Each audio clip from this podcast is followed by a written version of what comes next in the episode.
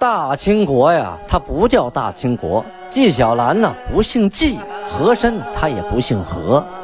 孝庄千万不能说自己是孝庄啊，叫声小主，那是你信口开河。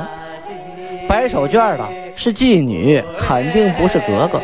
今天呀，就听俊贝勒讲一段清朝历史正说的《清通鉴》。听众朋友们，大家好。有您的陪伴，童俊不孤单。上次讲到清太宗天聪四年啊，农历的庚午年，公元一六三零年，皇太极呀命人整理一下这些年啊阿敏的不是，就是说罗列一下阿敏的罪状，准备收拾他了。什么原因呢？阿敏这回守永平啊。干的太离谱了，他呀太自私，为了保存实力啊，为了保全自己手底下镶蓝旗的这些人啊，一个不死啊，不受伤害，居然呢没有出兵去营救啊栾平，没有营救栾平，自己呢也放弃了其他的四城的守卫啊，大军连抓带抢啊，满载而归，最后啊还把。投降了金国的一些明朝的官员和百姓，一杀而光啊！做了屠城这样的啊万人发指之事啊！他自己还觉得，嗯，我做的挺好，我保存了实力，我手底下人都支持我啊！但是在皇太极看来，十恶不赦呀！可是碍于这个阿敏这个位置啊，也不是说自己一不高兴一拍桌子一瞪眼睛就把他弄死。也不行啊，必须得走个程序啊，这样才能服众啊，让大家听了啊，他确实恶贯满盈，罪大恶极，皇太极要收拾他，没有别的原因，就是因为他对国不忠啊啊，他做事不利，他罪有应得，所以啊，命令手下的贝勒大臣们呢，开始研究这些年阿敏做过的所有不靠谱的事儿，给他罗列罪状。这个时候呢。阿敏还带着大部队往回走呢，还没到家呢啊，他自己还不知道这事儿呢啊。上次呢说到第二条罪状，第二条罪状就是说，他上次打朝鲜的时候啊，私自想逗留王京啊，想住皇城啊，朝鲜的皇城，这说明啊，他心有二志啊，有想当当老大的那种想法啊。第三条罪名。就是说呀，他从朝鲜离开之后，有人呢向韩，就是向皇太极献一美女，阿敏呢也瞧上了这个美女啊，要跟自己的兄弟抢，想把这美女娶回家。岳托等人呢，赶紧呢就进言禁止，就劝他千万不要这样啊。这是什么情况呢？就过去啊，这个部队出去打仗啊。呃，曾有这样一条上谕，这皇太极说了，说你们将军呐带队打仗去征战，路上辛苦，允许你们啊，就是你们可以在路上啊抢一个女人，作为自己的随军伴侣，啊，就是解决自己生理问题啊，这是允许的。但是什么是但是呢？不许挑漂亮的，所有的美女呀，必须啊给我送回来。给我带回来，啊，由韩来安排来决定，因为那个时候，美女啊是一是一个非常是一项吧，是一项非常重要的资源啊，把美女赏给哪个男人，哪个男人不高兴呢？是吧？所以啊，这个美女打仗带回来是要漂亮的啊，你要先交给韩，韩先挑，或者是韩先分配，你自己可以留一个，但是不许好看。回来，我还要要要比较啊！你送给我的什么样，你自己留下什么样啊？绝色天香呢，你要都留下了，把那个丑八怪给我了，那还了得？这绝对不行！哎，这曾经有这样的规定啊，这皇太极亲自规定的，还命人传到过下边啊。可阿敏这个人呐，色胆啊包天呐啊！虽然岳托劝他，哎呀，你你别跟韩抢是吧？那个韩喜欢美女，你跟他抢，你犯不上啊。等皇太极娶了这个女人之后，这个阿敏呢，又跑那儿去求皇太极，啊，这皇太极就说了：“你昨天怎么不说呢？啊，你今天说你要跟他好，你说我都跟他同居了，就是我都跟他入洞房了，你这个时候我怎么给你啊？你说你又是我哥啊，我这个汗位也是你啊，你大家推举出来的，有你一份功劳。”一个女人，你要找早找找我要，我不就给你了？你说我昨天跟他洞房，你现在找我要，你这不是让我难难堪吗？哎呀，这个阿敏也觉得，哎呀，这时候提示有点不太舒服啊。于于是呢，就就就算了，算了，算了呢，心情不爽，不爽啊！回家以后啊，就喝酒，这一喝闷酒啊啊，就开始嘴无遮拦了，觉得自己有啥不能说的？我兄弟当当寒吗？什么不能说啊？叭叭叭叭叭，这个那个那个这个，背地里的怨恨都说出来了。啊，当初父亲怎么怎么样啊？我父亲死以后，我要保护你们家啊！你们家怎么待我？你爸怎么待我？现在你怎么待我？这什么全来了？可这些话呀，你说不要紧啊，你可小心隔墙有耳啊！最后啊，通通都传到了啊皇太极的耳朵里啊。皇太极听了呀，气气的肺都要炸了，说呀啊。为一个女人啊，乃至关于兄弟之好也，意思是说，为了一个女人，你就背弃啊，背离兄弟之间的这个情谊了吗？于是就把这女的就赐给了总兵官冷格里，我也不要，行啊，不说你喜欢吗？最后你你也说不要，我我也不要了啊，犯不上是吧？虽然是个美女，给。冷阿里吧，啊，他便宜冷阿里了。这个阿阿敏的这个罪行啊，叫五行无忌。五行啊，就是忤逆的忤啊，忤逆的行径啊，毫无顾忌，想说啥说啥。嗯，这个定他的第三条罪。阿敏在啊，就众人当中啊，曾经说：“我何故生而为人？不如为山木，否则。”生高处，铺处而为食，山木之属，虽工人伐取为心，大石之上，虽不免禽兽之搜搏，有胜于我。啊，这话什么意思？说，我我我为什么要当个人呢？啊，这估计又是喝多了说的啊。我还不如山里一棵树头啊，山里一棵大树，或者山上一块石头。虽然那大树啊被人砍了，能烧火。大石也免不了上边有禽兽啊，在上面拉拉屎啊、撒尿，那也比我强。哼，就觉得自己被欺负了啊，觉得自己窝囊啊啊，这尤胜于我。其语言呢，乖谬如此，就是简直就是醉话连篇呐啊！当初吐谢图汗额驸奥巴啊，跟我们这个金国盟誓，后来被约，韩呢？就告诉哥哥贝了，永远不要跟他派使臣来往。如果他派人来了，不搭理他，这种人出尔反尔，实在是啊，太不太不招人待见了！用现在话说，如果他来了人，谁要是接见了啊，别怪我呲他啊！我就是立辞切责之，就是说我可没好话啊，肯定说你。奥巴听了这话以后，害怕了。害怕了，他也不敢直接跟皇太极沟通，哎，就写信呢，派人送到阿敏那去了。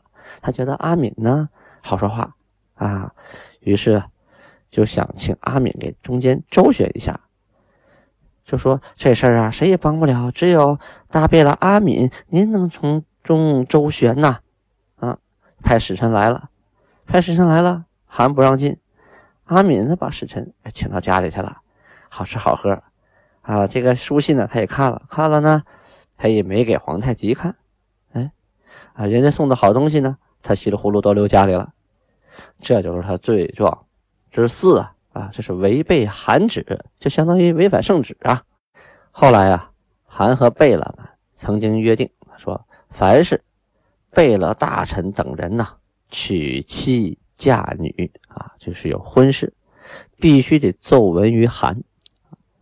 这个一直到后期，所有拔旗的旗人啊，每家娶妻嫁女都得提前到这个衙门去登个记啊，到管户口那儿去申个报，然后往上往上报，直到上面批了，这才可以。所以八旗这个婚事啊，一直都是呃必须上报，上面呃决定没有问题了，这才可以的。这是从这个皇家就开始了啊，这个贝勒大臣都必须向韩汇报。这个阿敏呢，哎，就他，我不，我就不啊，他就喜欢那些聘礼啊，因为很多人巴结他，他是大贝勒，手底下掌管着镶黄镶蓝旗啊，掌着镶蓝旗，有一定权力，手底下那么多人啊，又是一一政大臣，皇帝又是他弟弟啊，韩啊又是他弟弟，很多人巴结他，有女人往他这送啊，愿意娶他家的女人，可是呢，这婚礼嘛。啊，你娶女人，你得有聘礼；嫁女人呢，你你得有嫁妆。所以每次啊，对他来说，牲畜啊，还有彩彩礼呀，他都收不少。哎，他觉得这东西好啊，贪财，私自啊把女人嫁给了蒙古贝勒赛特尔。后来又又擅自啊娶了赛特尔的女儿，这两条都违反了韩的禁约啊。这是第五条。大罪，大家不要觉得，哎呀，这些都是小事儿啊！哎，你在家老百姓家中，这都是小事儿。你要是到一个国家这个层面上，那都不是小事儿啊！这一个级别的人，这都相当于外交啊！啊，像阿敏这样的级别，这仅次于韩。你做的所有事情都代表国家呀！啊，而且这么自私啊，贪财啊，而且不听这个老大的意愿，这事儿是最可怕的，是吧？你老跟老大对着干，背地里还有怨言，会影响军心呢。啊，呃，下面一条罪状啊，是有些人呢往前倒，哎，想起了一件事儿，说努尔哈赤在世的时候啊，为了便于守边驻防啊，就给各个呃旗分定了地界。这个咱们前面讲过啊。这个呃阿敏呢，他找个理由说这个边地呀贫瘠，粮食不够吃。啊，这韩就说可以开垦周边啊，开垦你可以往旁边种嘛。于是呢，呃，派两黄旗在铁岭，两白旗在安平，两红旗在石城。阿敏所管的两蓝旗呢，住在张掖，沈阳市啊西南边，还有靖远。呃，阿敏觉得这地方实在是太贫瘠了啊，居然呢派他手下的兵啊。越界跑到黑扯木那个地方去开垦了。当时啊，曾经定阿敏一旗的罪，说这个旗人你怎么能越界呢？你说你在这边来守把守，你自己地方不管，你跑那边去种地去啊？就因为那边地肥沃，那你太自私了。这分的就是哪嘛，是吧？把他这个当年啊种的粮食都给罚没了啊！你不越界吗？你不种粮吗？不归你啊！入关。后来呀，阿敏呢，居然私自放弃掉靖远铺啊，直接带着部队移驻到黑扯木这个地方了。韩过去看看，这什么情况啊？啊，这个靖远铺这地方难道颗粒无收吗？啊，难道都是盐碱地吗？实在是，他亲自去看一看，结果原来呀，阿敏放弃的。都是高于良田呐，啊，都是好地呀！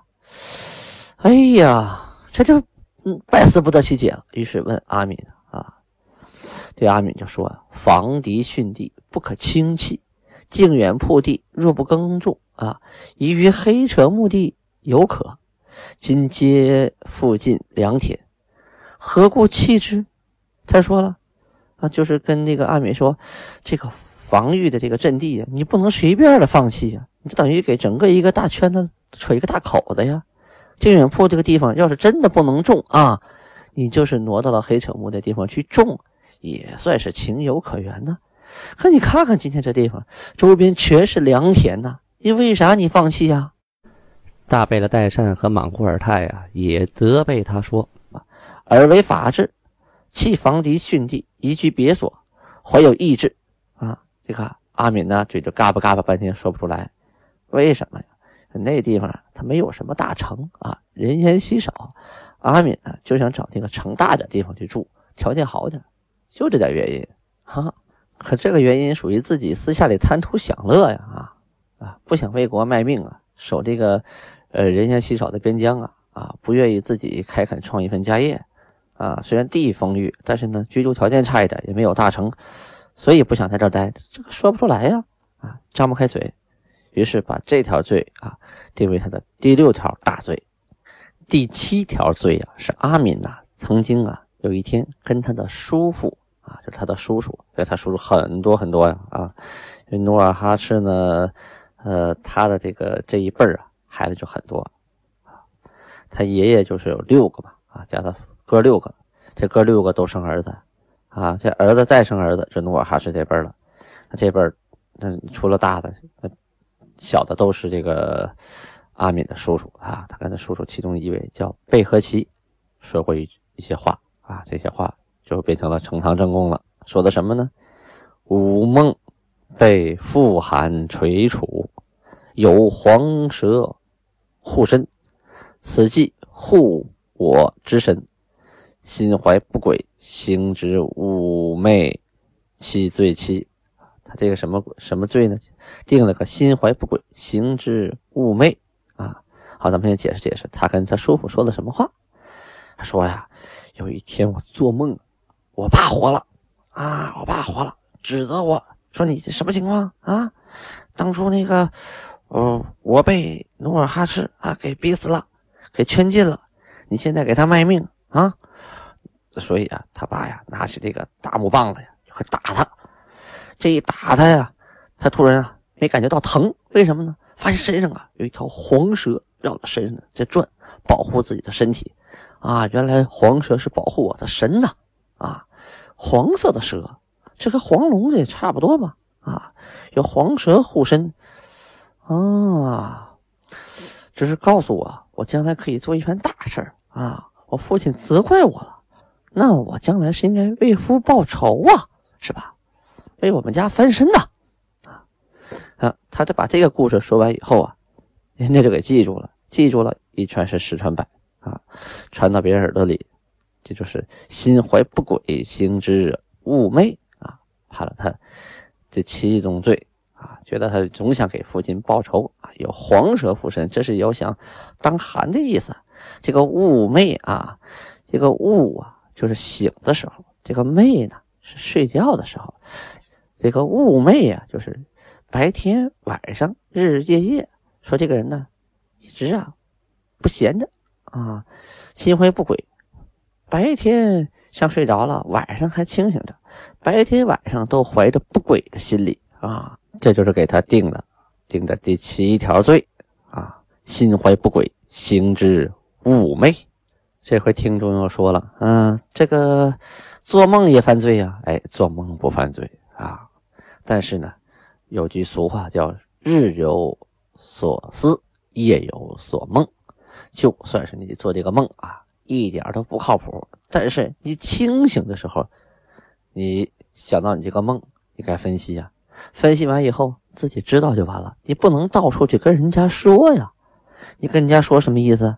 意思是提醒人家说：“你看，我爸给我托梦了啊，叔，你听，我爸给我托梦了，我有黄蛇护体呀。”我爸说我没给他报仇啊啊，说给没给家家族争光啊，说我怎么怎么着，说我可以勇敢怎么着，我有黄蛇护体，我什么都不怕呀啊！你去跟人家说，这等于是在提醒别人呢，说自己有有神仙保护啊，又想报仇又想干什么干什么的。你不说，哎，这没人知道；但你说，这目的就不一样了啊。除非你是三岁小孩，说做什么说什么也不想不想后果。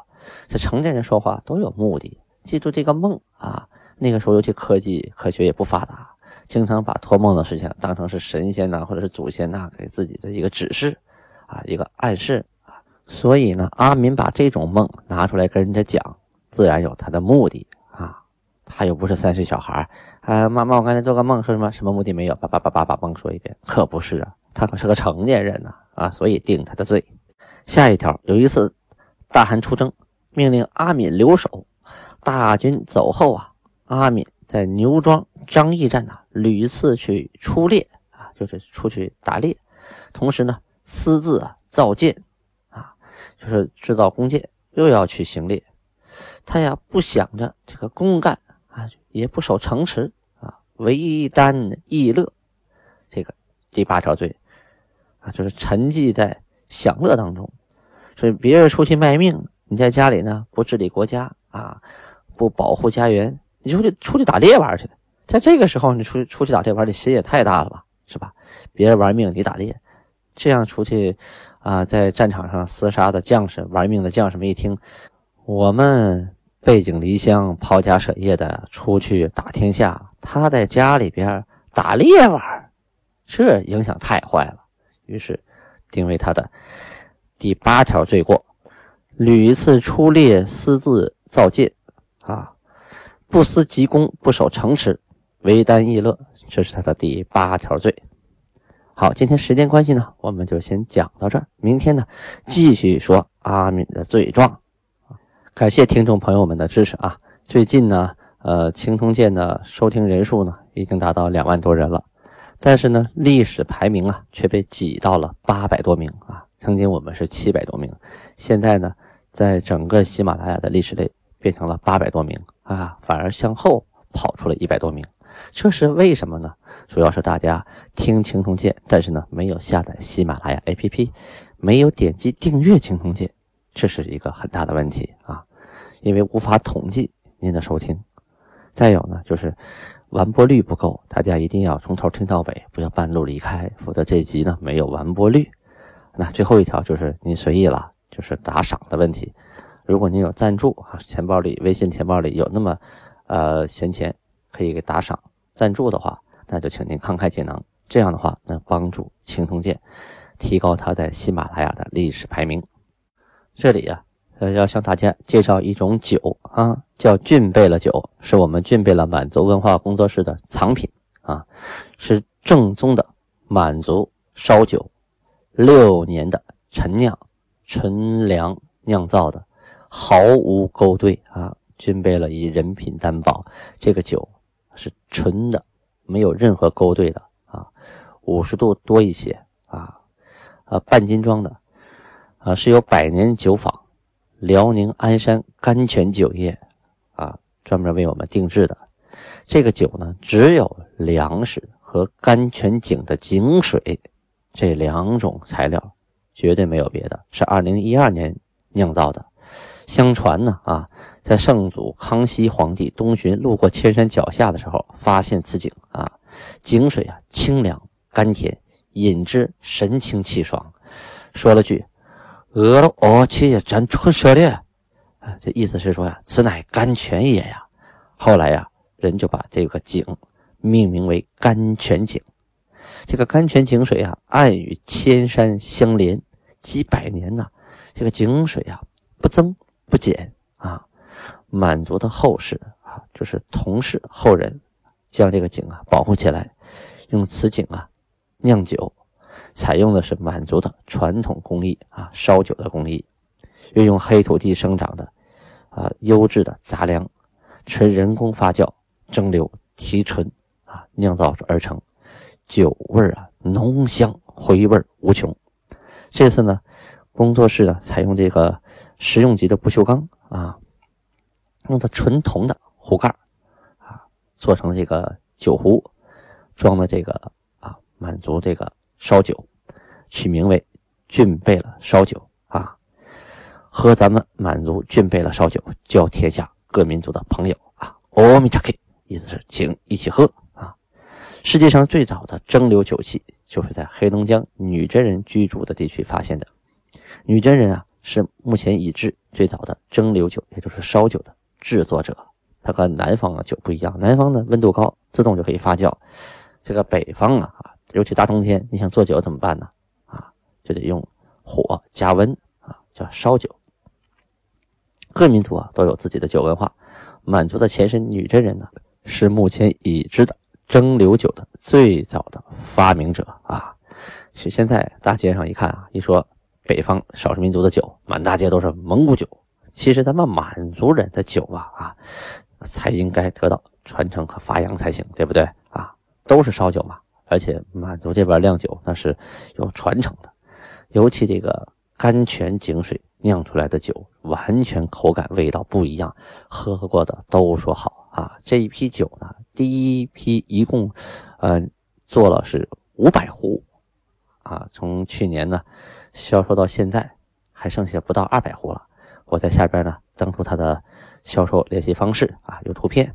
大家可以在微店上搜索“俊贝了”，微信的那个微店啊，搜索“俊贝了”就能找到这个微店，就能网上拍这个酒。过年的时候啊，举着酒壶，上面印着满文“喝俊贝的酒，叫天下朋友”。我没岔开。好，下面放一首满族的酒歌吧，《阿里 Q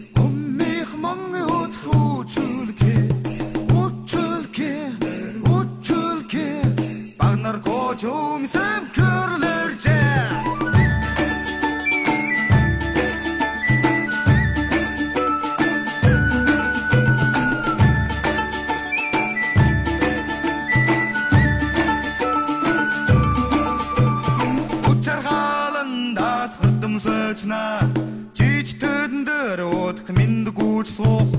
Хааж гүүч зидрэв хог дурдэ. Арки хүнд хан жал бүмбэ. Син тун халкын зэм сэрэгдэр син гал халкын зэм